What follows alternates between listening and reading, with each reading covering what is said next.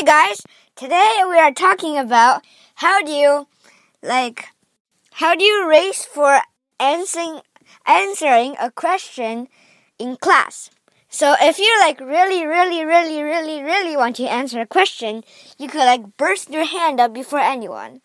But sometimes when your teacher is answering a pretty hard or pretty complex question, you might want to uh like it's a pretty complex question, but um, you have learned like the answer before, but maybe everyone else had forgotten it. You might want to raise your hand a little later because uh, my teacher will go like, only five people know, only seven people know, only two people know.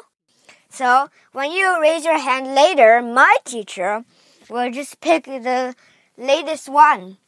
So maybe like the latest one, but um, one one person that had often like um, got things wrong before, or not got things wrong before, but not listened in class, and uh, uh, she'll pick them even when they're not raising their hand because they the teacher just want you, yeah, yeah.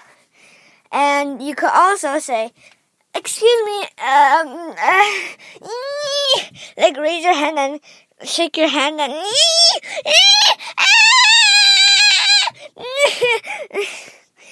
or Mrs. Madame, Mister, I want to answer this question. Uh, so you could go like that. Some people in my class, like a crazy girl, would do that.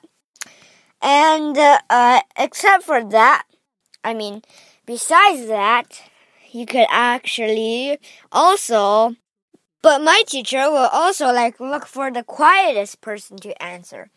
Or um, ask the person who is like smart enough that, or she thinks that uh, is smart enough. And you could she my teacher my math teacher usually asks someone that usually doesn't answer or usually usually get things wrong or user uh, yeah usually doesn't answer. So that's how you race for answering a question. Me me